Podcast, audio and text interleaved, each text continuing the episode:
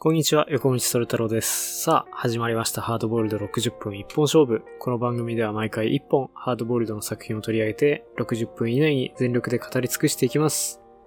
ということなんですが、今回も特別編ということで、2021年ハードボイルド系小説ベスト10を発表していきたいと思います。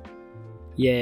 ーイということなんですが、その前にちょっと一息つかせてください。というのもですね、さっき、まあ仕事納めっていうんですかね。年内の仕事がようやく終わりまして、ちょっとめちゃめちゃ疲れているという状態なんですけども、皆さんはもう仕事納めは終わりましたかねちょっともう正直、なんか映画かなんか見てダラダラしたいなっていう気持ちもあるんですけど、明日になったらもう絶対ラジオなんか撮らないっていう気持ちがあるので、えーもう今日のうちにね、やってしまおうと思っています。なのでちょっと、あの、声色に疲労の色が見えるかもしれないんですけども、その辺はちょっと許していただきたいなと思っております。で、今回のランキングなんですけど、まあ、2021年に発行された新刊のハードボイルド、まあ、広い意味でのハードボイルド小説というのを対象にしていきたいと思います。えそれでは、まず第10位の作品を発表したいと思います。えーピーター・ヘラーさんの作品で燃える川。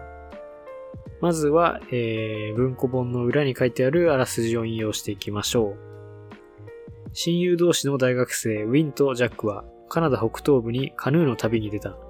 しかし、キャンプしながら釣りを楽しむ日々は山火事で一変する。深い霧の向こうで激しく口論するカップルに火事を警告しようと近づいた二人は男女を見つけられずに終わる。だがその翌日、不審な男が現れ、妻が消えたと語る。男は霧の中の男女の片割れなのか。もしそうなら、妻は無事なのだろうか。大自然を舞台に描かれる迫真のサスペンス。ということなんですが、まあ、山火事プラス川下りプラス、えー、サスペンスというような内容ですかね。この帯のところに山火事、激流、そして暴力って書いてあるんですけど、あの、まあ、まさにそそんなようなシンプルなこの3つの要素でできている小説っていう感じですね。あの、この動画の多分1個前にアップされてると思うんですけど、と2021年のハードボイルド映画の方のベスト10も僕作ったんですが、そっちの方でも、なんだっけな、あモンタナの目撃者か。あれも山火事プラスそのサスペンスっていう題材だったんですけど、まあ、今作も、えーまあ、ほぼ要素としては一緒ですね。まあ、結構これあらすじで語りすぎなような気もするんですけど、まあ、公式で出してる情報っていうことですからね、別にこれがネタバレっていうことにもならないんでしょうが、まあ、要はその山火事になっちゃったなっていうのにこの大学生の二人組が気づくと。で、ああ、やばい、旅行のそのペースを早めて、早めにその脱出をしなきゃなっていうので、カヌーで旅をしてるんですけど、まあ川下りのペースを早めていく。だけど、その途中で、まあ口喧嘩をしている男女っていうのを見かける、見かけるんですよね。でその二人がどうも山火事に気づいてないんじゃないかっていうので、まあ、山火事が迫ってくる方向に向かって川を遡って、その引き返していくと。時間もない中、引き返して、まあそれで食料も減りますしね。二人を見つけられなかったら大変だしっていうので、まあそこも、自体もサスペンスになってるんですけど、まあ、その二人を見つけられるかどうかっていうので、まあ、序盤は引っ張っていって、で、少し経ったところで、まあこの背拍子のあらすじにも出てましたけど、まあ一人の男を発見して、で、その男が妻がいなくなってしまったっていう風に言っていて、そこから物語がまた一個展開していくというような、まあサスペンスになっているという話なんですね。僕がこの作品すごくいいなと思うのは、あの、通常の作品に比べてはるかにシーン数が少ないんですよね。大事な事件っていうのは、まあまずこの不審な男が現れるっていうのと、あとまあ中盤後半にいくつか用意されてるんですけど、まあ正直片手で数えられるぐらいしか大きなそのサプライズイベントっていうのは用意されていないですよね。まあその映画のベスト10でも話したんですけど、まあネイチャーライティング的なものっていうのがまあ小説の中で結構アメリカの文学の中では一つの系譜としてあるよみたいな話がまあ後々また出てくると思うんですが、あの、映画の方でもそういう、まあモンタナの目撃者もそうだし、あと、映画のベスト10では言い忘れたんですけど、ノマドランドとかも、その自然と人間みたいなものの関係性っていうのを結構深く描いているものっていうのが増えてるのかなっていうか、まあそこに回帰していってるのかなっていう気もするんですけど、この燃える川も完全にまあその主役は激流とその山火事ですよね。完全にそのカヌーの描写と、キャンプの描写と、それから移り変わっていく自然の描写とっていうのが、まあ、むしろ主人公なのかなっていう感じだったので、まあその、もともとウエスタンから始まって大自然を描いていた、そのアメリカの、まあハードボイルドというか、エンターテインメント小説が、えー、ハードボイルド、都会に、都市に舞台を移して、そこからまたちょっとまた自然に回帰していくような動きがあるのかなっていう気もしましたね。まあその辺についてはまた特集会みたいなのを作ってじっくり話していってもいいのかなっていう気がします。それでは第9位に行きましょう。えー、第9位は、ビルジニー・デパントさんの作品で、アポカリプス・ベイビー。これはフランスの小説になりますね。まあ、タイトルがね、かっこいいですよね。アポカリプス・ベイビーっていう。えー、まずは、この本の中に書いてある、あらすじの方を引用していきたいと思います。えー、パリの調査会社に勤めるルーシーは、30代半ばになってもパッとしない自分の生活や仕事に嫌気がさしていた。ある日、そこを調査をしていた15歳の少女、バランティーヌが行方不明になる。途方に暮れたルーシーは裏社会で名を馳せる凄腕の女性私立探偵、ハイエナに助けを求める。バランティーヌの家族や友人に聞き込みを重ねるうち、少女がバルセロナに向かったことを知る。ルーシーとハイエナのデコボココンビは一路車で同地へ。バランティーヌを見つけたし、任務は完了したかのように思えた。あの日、あの事件を知らされるまでは。というような、えー、まあ、あらすじになっていますね。要はですね、あの、基本的には、そのバランティーヌっていう、まあ、大富豪の令状ですね。その、女子高生がいなくなってしまって、それを、えー、30代の、なんだろうな、あんまり生活がうまくいってない女性主人公と、相棒の、えー、もうちょっと年上の、まあ、プロのね、私立探偵のハイエナっていうその二人のコンビが追っていくっていう話なんですけど、まあ、このあらすじは知っていて、あ結構面白そうだなと思って、あのー、まあ、最近流行ってるっていうか、まあ結構そういうタイプの作品が増えてますけど、まあシスターフットものっていうかね、女性同士の絆を描いたタイプの作品かなと思って、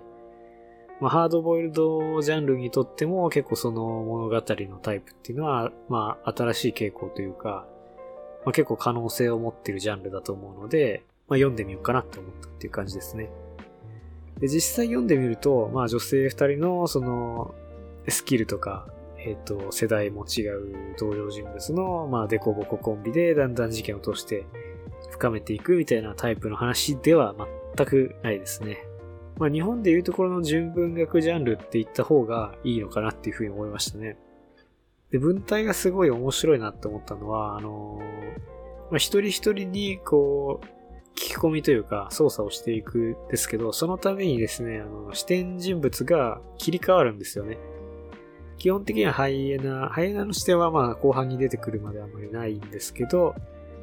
えー、まあ主人公の、なんだっけ、ルーシーの視点で進んでいくと。なんですけど、いざ実際に聞き込みだってなったら、聞き込まれてる相手の視点で、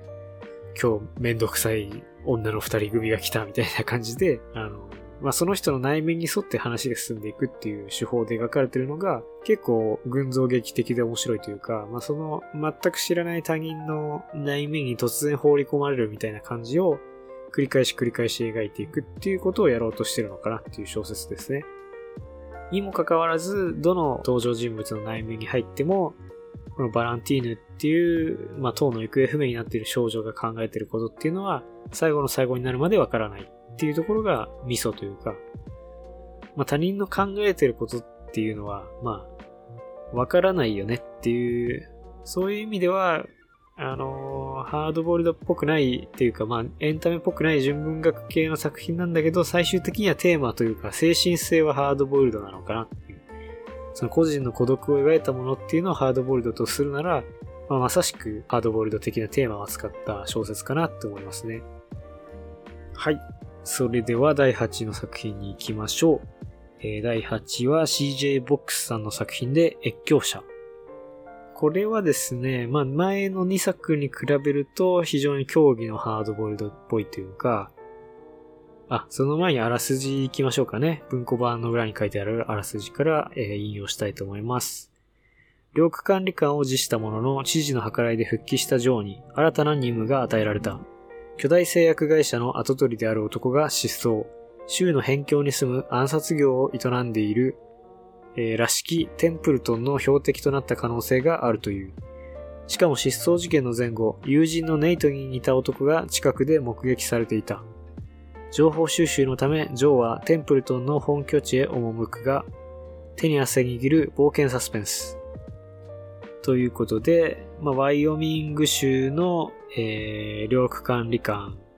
をしている、この、まあ、ジョー・ピケットっていう男が主人公の、まあ、中年と、中年と初老の間くらいの年齢なのかな。まあ、50代くらいだと思うんですけど、まあ、そのジョー・ピケットを主人公にした、まあ、冒険者って言った方が近いですかね。ハードボイルドっていうよりは、刑事とか警察官ではないんですけど、これは、えー、っと、結構ロングシリーズだと思うんですけど、えー、っと、ジョー・ビケットシリーズの14作目が本作に当たるっていうことなんですけど、結構ロングシリーズですよね。ジョー・ピケットシリーズって僕は初めて読みましたけど、これってハードボイルドとかその海外の冒険物読み慣れた人じゃないと感覚としてわからないと思うんですが、まあそういう読み慣れてないリスナーの方も聞いてると信じて僕はこれを喋ってるんですけど、あの普通の感覚だとシリーズものって一作目から読まなきゃダメだって思うじゃないですか。でも翻訳小説とか、まあ日本の大衆小説もそうだと思うんですけど、全然そのシリーズの14作目から途中で入っても読めるようにできてるんですよね。それがやっぱその映像作品とかドラマシリーズとはちょっと違う小説ならではの考え方で、結構それはアメリカのものも日本のものも、あの、共通してると思いますね。ま、アメリカ南部の自然豊かな街を舞台にしたハードボイルドっていうことで、えー、まあ、たまたまかもしれないですけど、今年ベスト10に挙げた10作の中では結構南部を舞台にしたものっていうのが多くて、映画のベスト10の方でも話したんですけど、まあ、ネオウェスタンっていうジャンルがあって、まあ、現代版のウェスタンで、えー、まあ、田舎町とか辺境の土地っていうのを舞台にして、まあ、法の秩序がそこまで行き届いてないっていうところを舞台にした、まあ、犯罪者っていう感じなんですけど、まあ、そのワンジャンルっていうところでいいんじゃないでしょうか。それからさっきの燃える川とも似てると思うんですけど、結構自然が大きな役割を果たしてるっていうところも似てますね。まあ、トラブルメーカー型の主人公が事件に巻き込まれていくっていう、まあ、ちょっと懐かしい感じというかですね、古式ゆかしいハードボイルドテイスト、まあ、冒険者のテイストっていうのを持ってます。文体は非常にスッキリしていて読みやすい感じですね。で、ジョー・ピケットのこの魅力的なところっていうのは、やっぱりサブプロットがすごく充実してるところで、あの、娘が2人か3人、3人いるんですよね。で、長女の方は大学生で、で、なんかその学生寮の、なんでしょうね、ちょっとその、監督官じゃないけど、まあ、お世話係みたいなことをしてて、まあ一人ちょっとなんか陰気で一言も喋らないで怪しい青年がいて、まあ、ちょっと心配だみたいな話があったり、次女が、あの、直接血が繋がっていなくて幼女なんですけど、まあ、ジョー・ピケットはすごく心配してるんだけど、その次女の方は、まあお父さんにすごく反発してて、あの、まあ恋人がいるんだけど、恋人とそ、そのお父さんの関係がうまくいかなくて、なんで仲良くしてくんないのっていうので、まあ当たり前なんですけど、その娘としては、そのお父さん嫌いみたいな感じになってると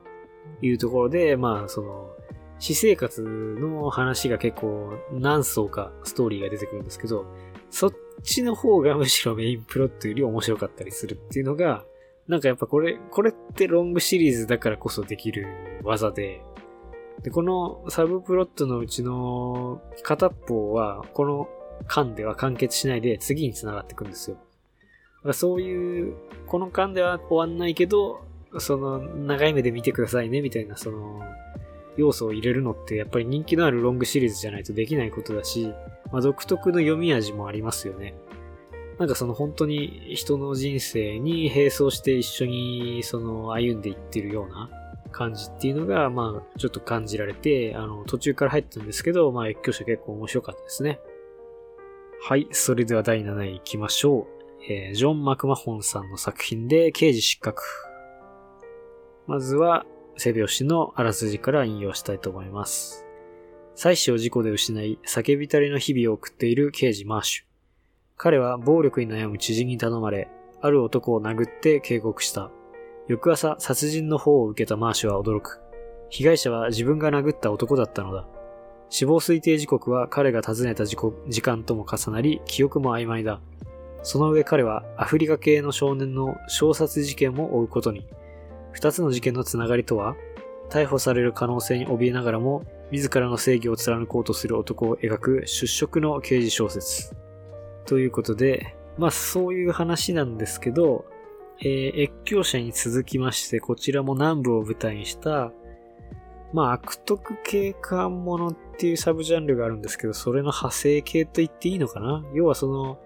自分が酔っ払ってる状態で、まあちょっと脅かしてやろうと思って、まあ男を殴るんですよ。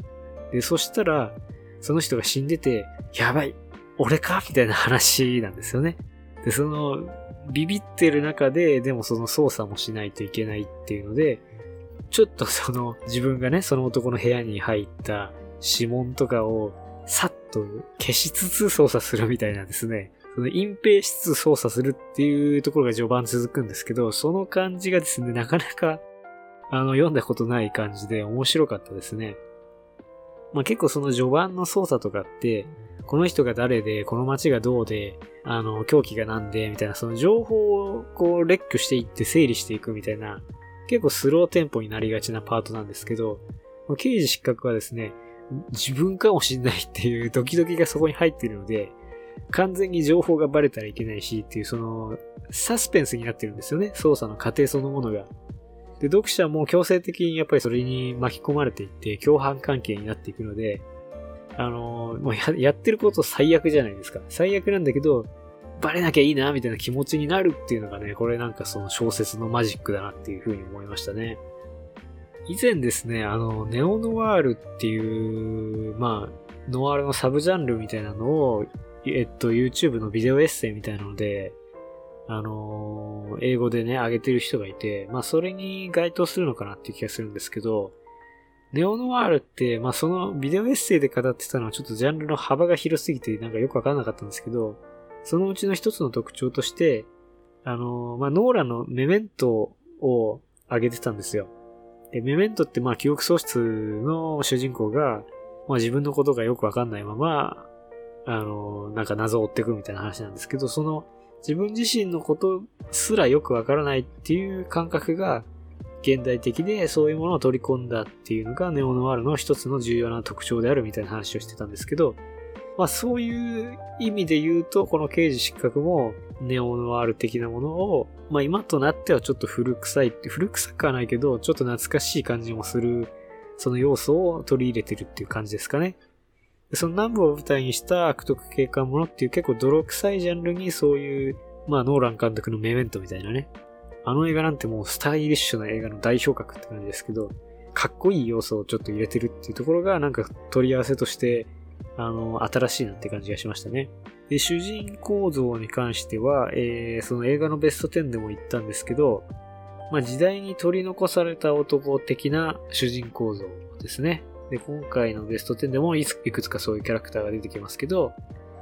まあそういう感じですかね。まあ越境者のその、ジョー・ピケットが一番その典型だとは思うんですけどね。時代に取り残されてる自分が間違ってるんじゃなくて、時代の方が間違ってるんだっていうようなものを描いていくっていう。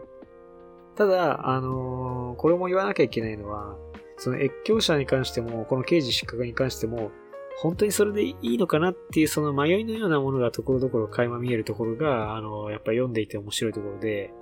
越境者にも、まあ最後、その、長女のサブプロットでね、学生寮の変な男の子に悩まされているその長女の話なんですけど、そこで、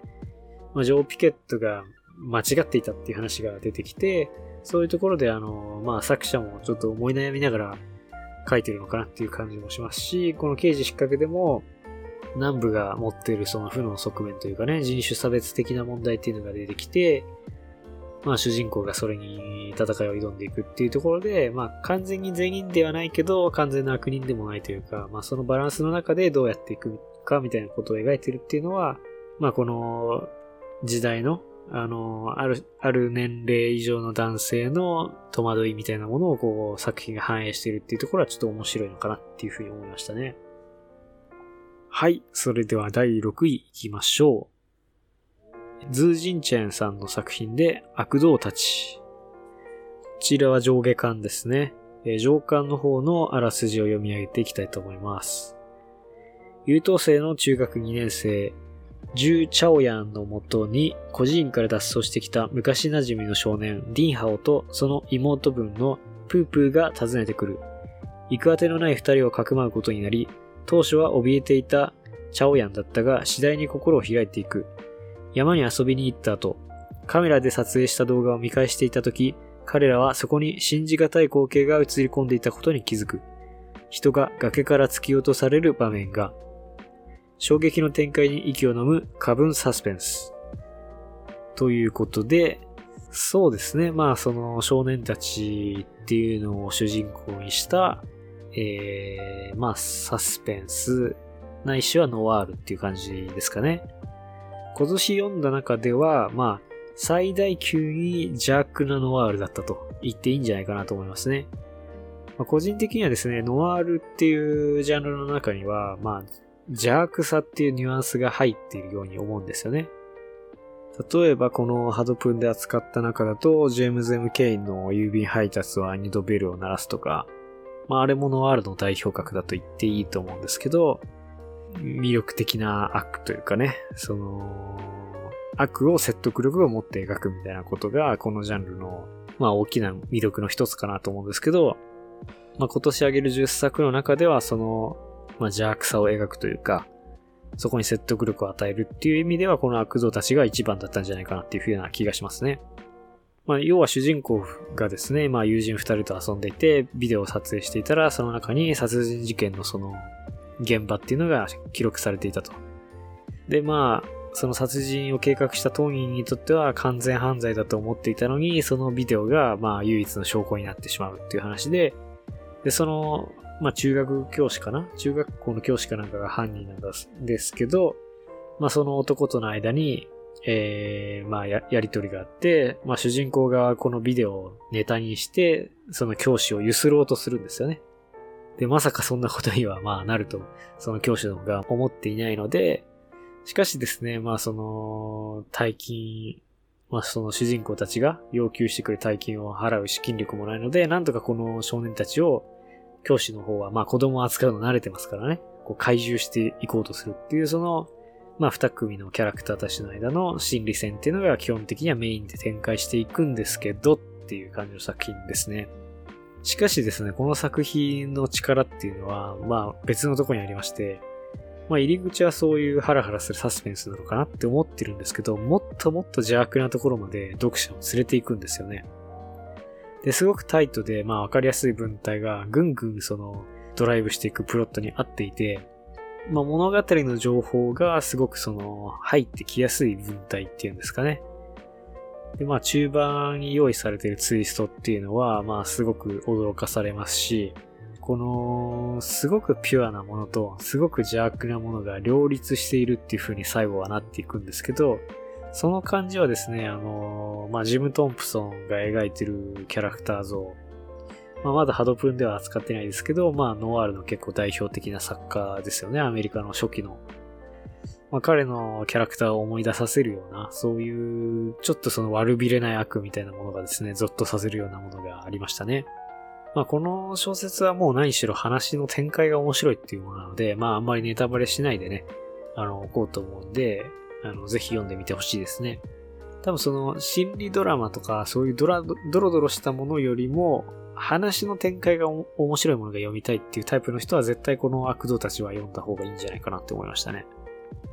それでは第5位行きましょう。ホリー・ジャクソンさんの作品で自由研究には向かない殺人。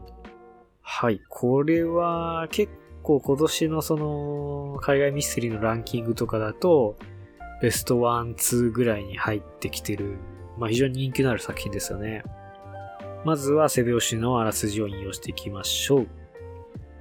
高校生のピップは自由研究で自分の住む町で起きた17歳の少女の失踪事件を調べている。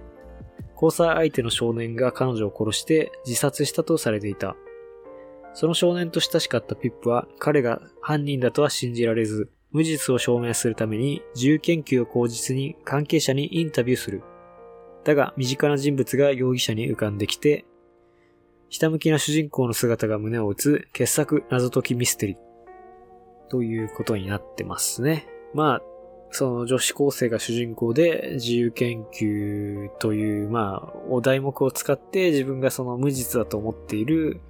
すでに孤児になっている少年の罪を晴らすために、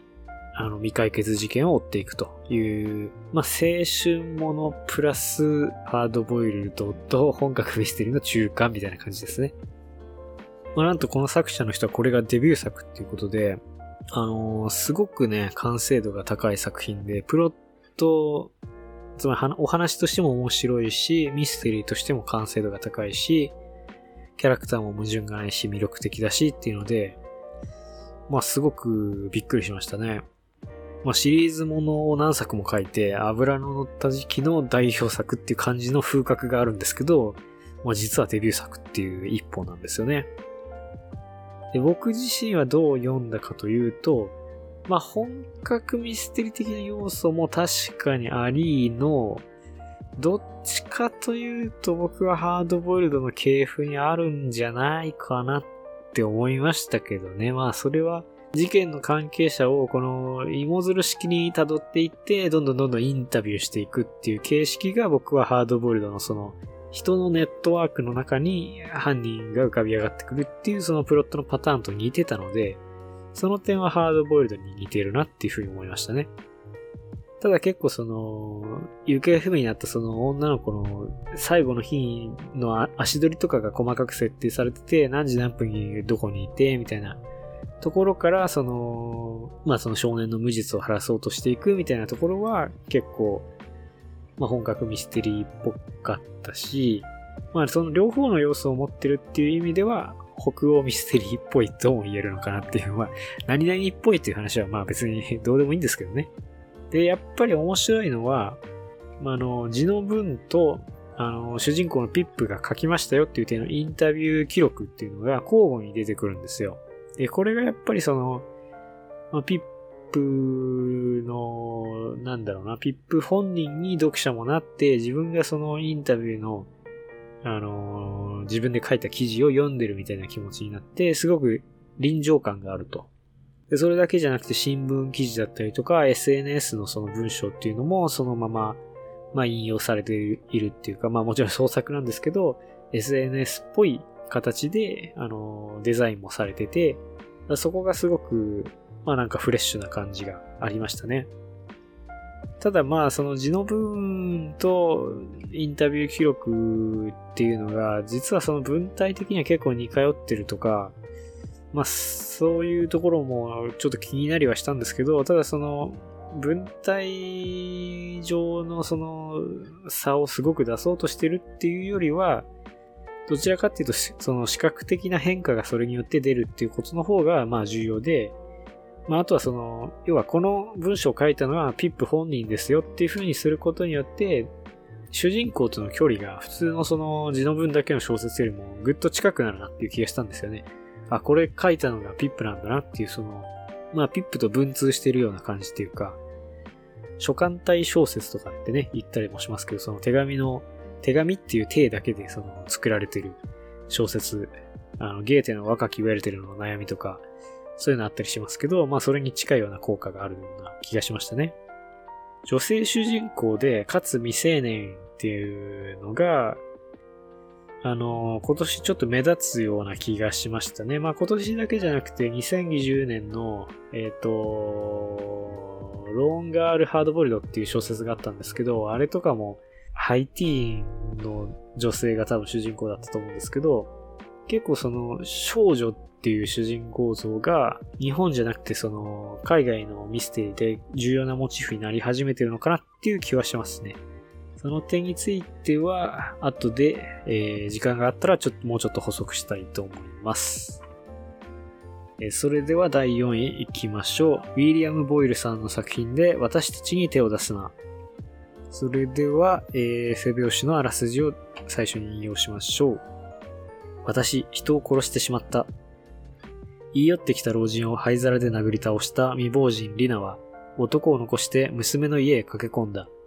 だが、そこにハンマーを持つ殺し屋が襲撃してきた。娘の愛人がマフィアの金を強奪したというのだ。元ポルノ女優と孫娘も道連れにリナの逃避行が始まる。女たちの絆を描いて絶賛を受けたミステリー。はい、ということなんですけど、まあ、ちょっとこのあらすじだけ読んでもよくわからないんですが、まあ要はですね、その、リナっていう、えー、まあ結構なお年だと思うんですけど、まあ老婦人っていうのが主人公で、おばあちゃんですね。おばあちゃんが主人公で、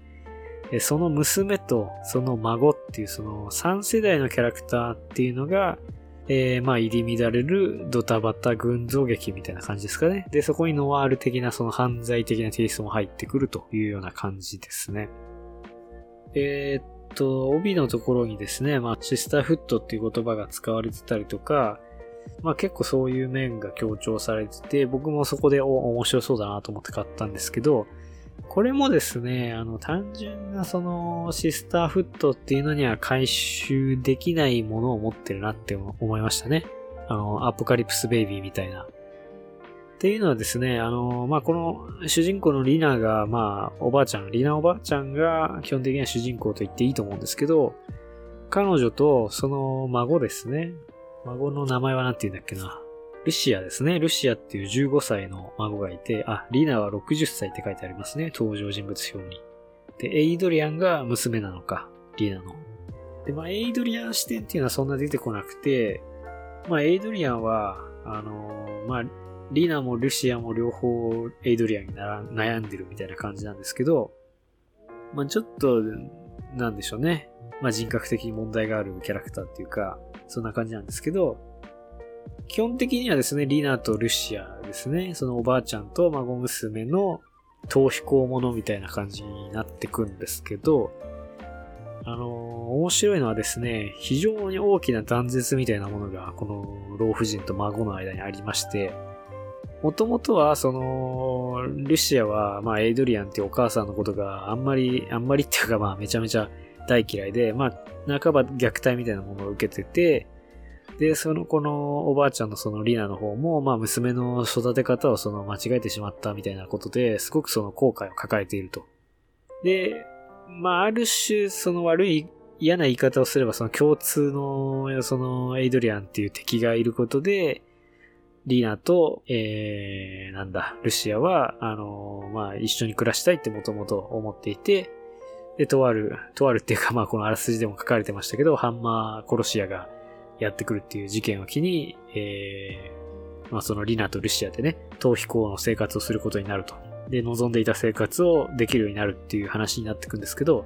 それが始まってみると案外うまくいかないっていうところが、すごくこの小説の僕は面白いところだなって思って、リナの視点の中で、やっぱりそのエイドリアンのことを結構悪く言ってて、ルシアのことを天使みたいに言ってるんだけど、いざその、孫との生活が始まってみると、結構娘に接してる態度と同じような態度を、あの、繰り返してしまうんですよね、リナが。で、結局エイドリアンっていうのは、すごくその厳格なお母さんに反発して、まあすごい浅い言い方をするとですけど、反発して、まあ奔放な生活を送るようになってしまったみたいな雰囲気なんですけど、まあそれと同じようなことを結構ルシアにもしてしまうというか、私の言うこと聞きなさいみたいな感じで、行ってしまう。で、ルシアの方もルシアの方で、まあ、おばあちゃんだったら私に優しくしてくれたしっていう、まあ記憶があって、で、一緒に住みたいって思って実際に住み始めるんだけど、あんまりお母さんと変わんないな、というかまあそこまでではないけど、結局なんか自分が思っていたその自由な生活みたいなものはそこにないっていうので、まあ自分が見たこともない、あのーえっ、と、自分の生みのお父さん、血が繋がってるお父さんっていうのを探しに行ってしまうっていう展開に、まあ第3幕でなっていくというところなんですけど、まあこの辺がすごく僕はこの小説味わい深いところだなと思いましたね。なんかその、単純に、まあ共通の敵がいて、それに対してその、まあ絆を育んでいくっていう、まあそういうシンプルで力強いプロットもいいけど、なんかこういう、まあそう言うけどなかなかっていうね、なかなかうまくいかないよねっていう複雑な関係性を描いているところが、まあ僕はこの作品のなんか本当の底力な気がしていて、まあシスターフットっていうと、まあ単にそのなんかチームアップして終わりっていうイメージを僕の中ではなんか変に思っちゃっていたんですけど、そういうものじゃない、なんかその、本当に一人一人の人間の個性みたいなものをこの小説はすごく大事にしていて、一人一人の人間の個性があるからには、そう簡単には、その、チームアップしたりとかしないんだと。でも、その先に真の絆みたいなものがあるかもしれないっていう終わり方にもなってたし、僕はなんかこの世代間の物語っていうのを描いているっていうことも含めて、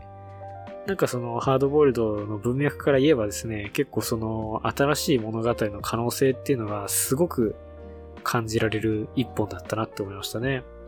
ただその分終わり方は結構オープンというか、ふわっとしてるなとは思ったんですけど、まあこの第3幕の、まあ実験的と言ってもいいと思うんですけど、まあ群像劇になっていく展開っていうのが僕は、まあ最初から群像劇ですけど、なんだろうな。えっと、まあお互いに断絶があるっていうのを気づいてしまったね。そのリナとルシアがどうするのかっていうところで、あの、すごく、なんだろうな、この先に物語のその可能性がさらに開けていくような、そういう一作だったんじゃないのかなって気がしましたね。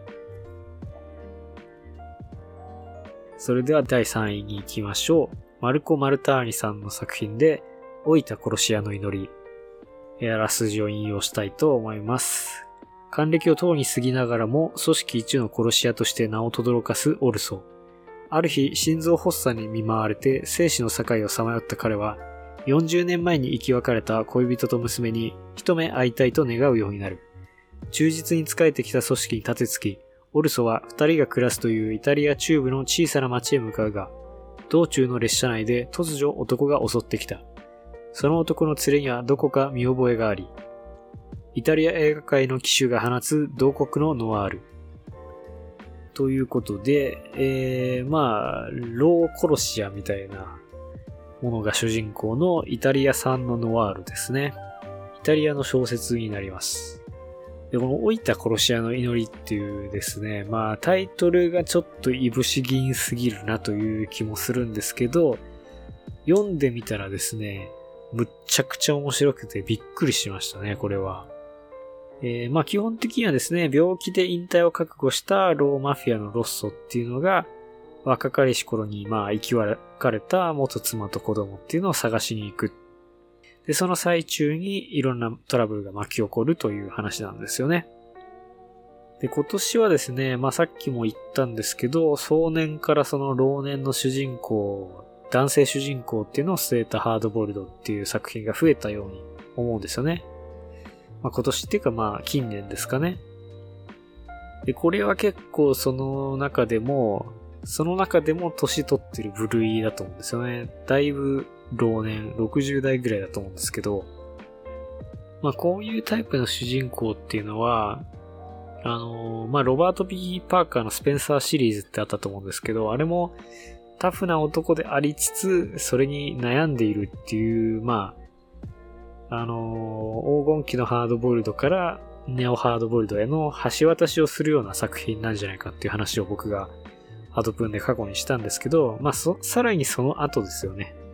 完全にそういうタフな男っていうのの居場所がなくなってしまった現代で、かつてそうだった人物たちの、えー、まあ、完全にその時代にと取り残された男性たちの戸惑いだったり、悲哀を描くっていう風に、えー、まあ時代にその、ある意味アジャストした形態っていう感じだと思うんですよね。ただですね、本作はまあ、その形式をとってはいるんですけど、単に時代に合わない自分が悪いんじゃなくて、時代が悪いんだっていう風に自分を慰めているっていう以上のダークな何かっていうのを描いていると。で、そこがすごく僕は鋭いなと思いましたね。で、主人公の抱えている内面の問題っていうのは、まあ時代についていけるいけないとかそういう次元ではなくて、まあ死を意識した人間がどう自分の人生を締めくくるかっていうより根本的なレベルで展開してるんですよね。まあそれはその自分が若い頃に妻とその娘をまあ組織のボスに脅されてもう別れろって言われてまあ別れざるを得なかった。で、それを忘れるためにそのまあ暴力に身を投じることになったっていうその暴力の影っていうのが未だに白チュームじゃないか、その悪夢として現れたりとか、まあふとフラッシュバックしたりとか、すごくそのドロドロとしたものが彼の中にある。一方で、それと対極にある若くて綺麗だった頃の妻のイメージとか、そういうみずみずみずみずしい記憶っていうものもあって、そういう生と死のイメージっていうものが入れ替わり立ち替わり彼の中に現れているっていう、そういう結構濃密な内面描写をしていて、まあそういう結構根本的な内面のドラマを描いていて、まあそこに普遍性もあるし、いいなというふうに思いましたね。で、アクションもすごくいいんですけど、なんかあの、アベンジャーズの、あの、制作とかやってるルッソ兄弟が映画化権を獲得したみたいな話もこれ端末に出てくるんですけど、まあ確かにそれも頷けるかなっていう気がしましたね。映像化したらすぐ見たいなっていうふうに思いましたね。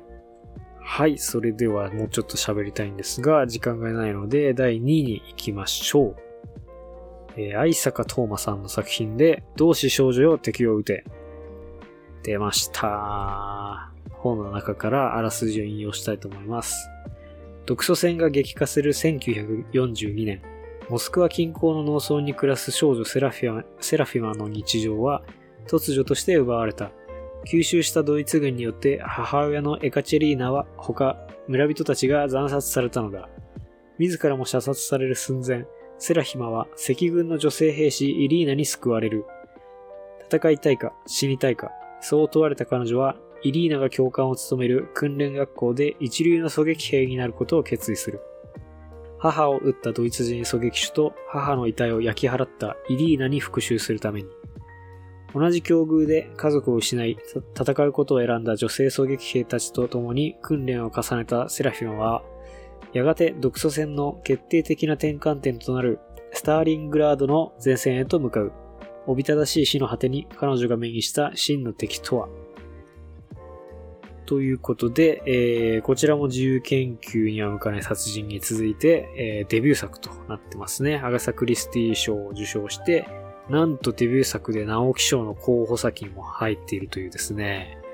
まあもちろんなんか、ちょっと人気作すぎて、あちらこちらの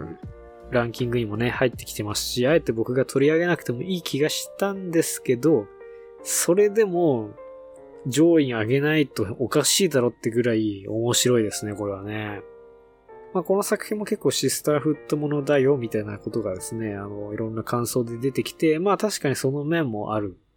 まあ女性だけの狙撃部隊っていうのが、まあ、あの、物語の中心なので、ただ僕としてはですね、まあメインの部分は、まあ、戦争ものの中のソ連ものだよなっっていうことで、まあ戦争小説ですよねっていう感想の方が強かったですよね。でこのジャンルはまあ正直僕あんまり詳しくないんですけど、あの、ソ連のカルチャーって好きな人めちゃくちゃ好きじゃないですか なんかわかんないですけど、声優のその上坂すみれさんもソ連が好きすぎてロシア語勉強したりとか、すごくいっぱい好きな人がいるわけじゃないけど、好きな人はめちゃくちゃ好きなジャンルだよなっていうイメージがあって、まあ、その手の人がこれ読んだらもうめちゃくちゃ面白いんだろうなと思って、なんか、あの、ソ連ファンたちがちょっと羨ましくなった感じもありましたね。全体の構成としてはですね、まあ、前半4分の1くらいがセラフィマの、まあ、その狙撃学校っていうところの、まあ、学園ものみたいな話で、で、残りが、前線で戦っていくよっていう戦争ものになってます。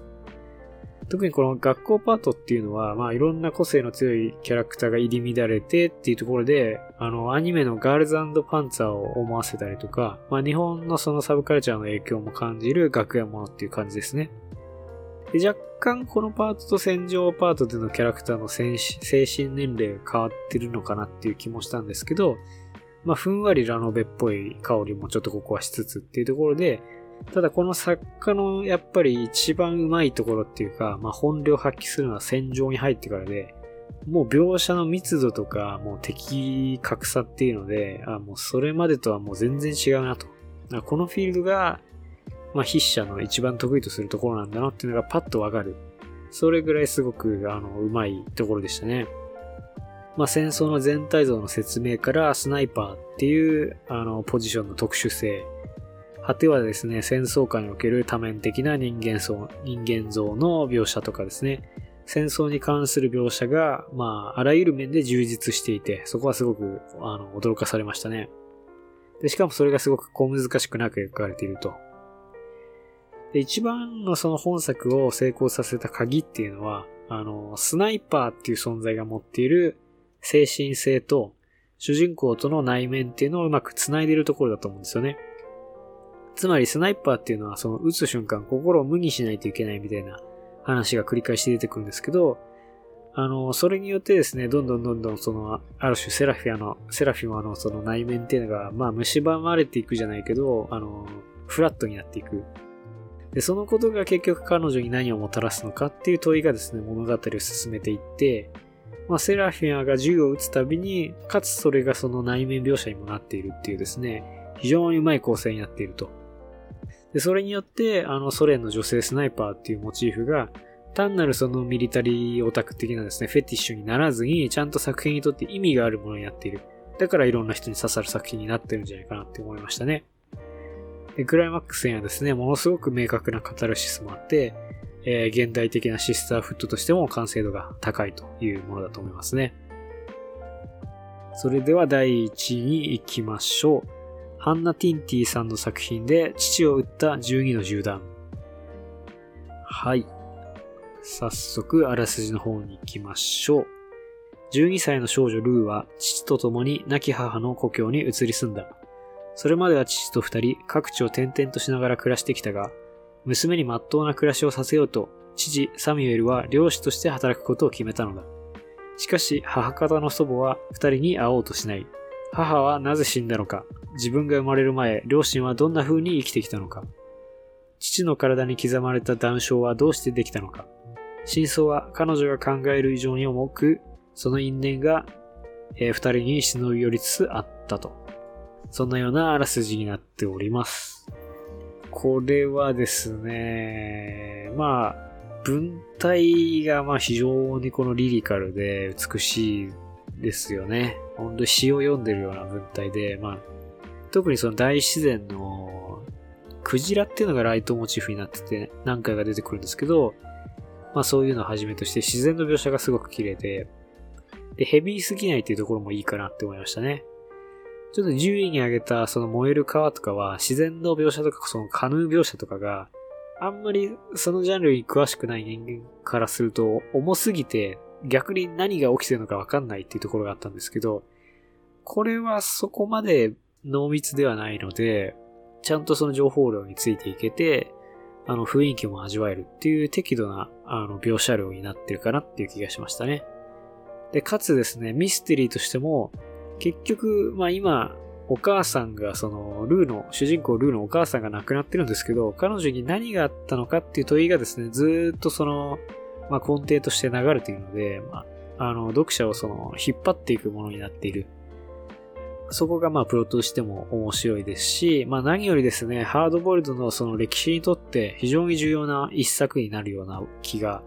あの、僕はしましたね。で、まあ一応この番組ハードボイルド番組なので、まあその文脈でちょっと詳しく話したいなと思うんですけど、まあ基本的にはですね、まあハードボイルド、古典派のハードボイルドですね、チャンドラーとか、まだシールハメットとかの時期があって、そこからまあネオハードボルドに行って、もうちょっと弱い男性像を描いてきたと。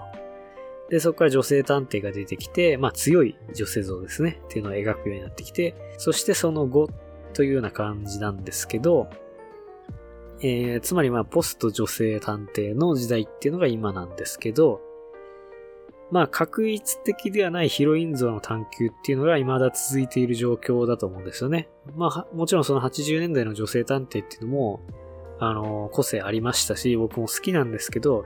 やっぱりですね、その男性へのカウンターとして強くあらざるを得なかったっていう部分があったんだと思うんですよね。で、その結果、性別だけが変わって、ある種その今までのハードボールド探偵と実際のところ何が違うんだろうかっていうような疑問も出てきてしまったという面もあったわけです。でその中で、まあ一つの潮流として、少女を主人公にした犯罪者っていうのは今存在感があるような気がしましたね。まあ先ほども触れたんですけど、コートニー・サマーズさんのローンガール・ハードボルドですとか、まあ今年で言えば自由研究には向かない殺人、ん？自由研究には向かない殺人か。あと同志少女もそうですよね。で、特徴としてはですね、このジャンルは、まあ理想化されてない等身大のキャラクターを描いていく。で、それが過酷な現実と対決していく。で、その過酷な現実っていう中には男性っていうのが必ず含まれている、などなどだと思うんですよね。でこれはですね、まあ、マッチョな女性像っていうのが、まあ、男性的な価値観の反復になっちゃう。まあ、結局、男性キャラクターが今までやってきたことと同じじゃんってなっちゃうのを避けようとしての、あの、新しい目でね、批判的に社会を捉え直そうとする試みから生まれてきたものだろうと、えー、思うんですよね。ただ、やっぱりそこで少女が、あの、戦わなくちゃいけないっていうところで、まあ、キャラクター化していくっていう落とし穴みたいなのが常にあると思うんですよね。もう一方で、やっぱその男性がその完全に悪役化しちゃうことで、男性側の視点が失われてしまうっていう面もありますし、まあいろいろとそのメリット、デメリットみたいなものがあると。で、その点でですね、今作は、あの、父親と娘の2視点で進んでいくっていう、そういう構成上の新しさがあるんじゃないかなと思いましたね。まあ、どっちも等身大の、従って大いに欠点もあるっていう存在として描かれていて、まあ、過剰なヒーロー化がされていないまあ、そこがすごくスッキリとしていて読みやすいですね。で、娘と父物っていうのは特にハリウッド映画なんかで、やっぱりその人気ジャンルでたくさん描かれてきたんですけど、やっぱ傾向としてですね、お父さん側に重点を置いたものっていうのが多いんですよね。で、その現れがパパ大好き現象でして、あの、映画のベスト10でもちょっと話したんですけど、まあ、そこれも一概には言えないんですけど、その、結構思春期でお父さんとその娘って仲悪くなりがちだと思うんですけど、あんまりそういう描写が出てこないんですよね。で、家庭でうまくいってなくても、娘だけはお父さんのことをすごく慕っているっていうパターンが多いんですけど、ただこの作品ではやっぱそういう理想っていうのは排していて、ちっちゃい頃はまあパパ大好きなんですけど、まあこれはリアルだと思うんですよね、むしろね。で、思春期、ハイティーに入ってからは、どんどんどんどんその、結構深刻なレベルで娘と父の反発っていうのが、対立というかね、あの、大きくなっていくっていう、すごくリアルにそこを描いているのが、あの、まあ、当たり前のことかもしんないけど、ハードボイルドシーンにおいては結構重要な変化かなっていう気もしましたね。年老いたハードボイルドヒーローと新時代の、まあ、そのローンガール型って言ったらいいのかな。そういうその少女ヒロインっていうのが、出会って二人で対話しているっていうようなそのジャンル的な見方をしたらまあより面白いかなっていう気もしますね。で、このお父さん視点では、まあ主にジャンル的にはノワールっぽいタッチで進んでいって、まあ犯罪遍歴っていうのを描いていって、なぜその順位の銃弾ができたのかって、まあ悪いことしてたからできたんですけど、どういう悪いことしてたのかっていう話で、で、娘の方の視点は、まあその非常にこう叙情的に、えー、まあ恋愛もの青春もの、恋愛ものっていうタッチで進んでいきます。で、お互いにとってお互いがやはりすごく大切な存在なんだけど、あの、それだけでもないっていう非常にその多面的な関係性を描いているのが、第4位のね、あげましたけども、私たちに手を出すなど似ていて、その辺のその人間関係の作り方っていうのもすごく好みでしたね。この二人がですね、まあ世代間の対話っていうのを通じて人生にそのもう一回立ち向かっていくっていう姿はですね、何かま、またこれもですね、今後のハードボルドっていうものの新しい可能性を感じさせてくれた一本で、えー、僕はこの作品を1位に上げたいなと思いましたね。まあ、また来年もですね、今年よりラジオを上げられたらいいなと思いつつという気持ちでいますので、またぜひね、あのー、新しい動画が上がった際はチェックしてみてください。それではご清聴ありがとうございました。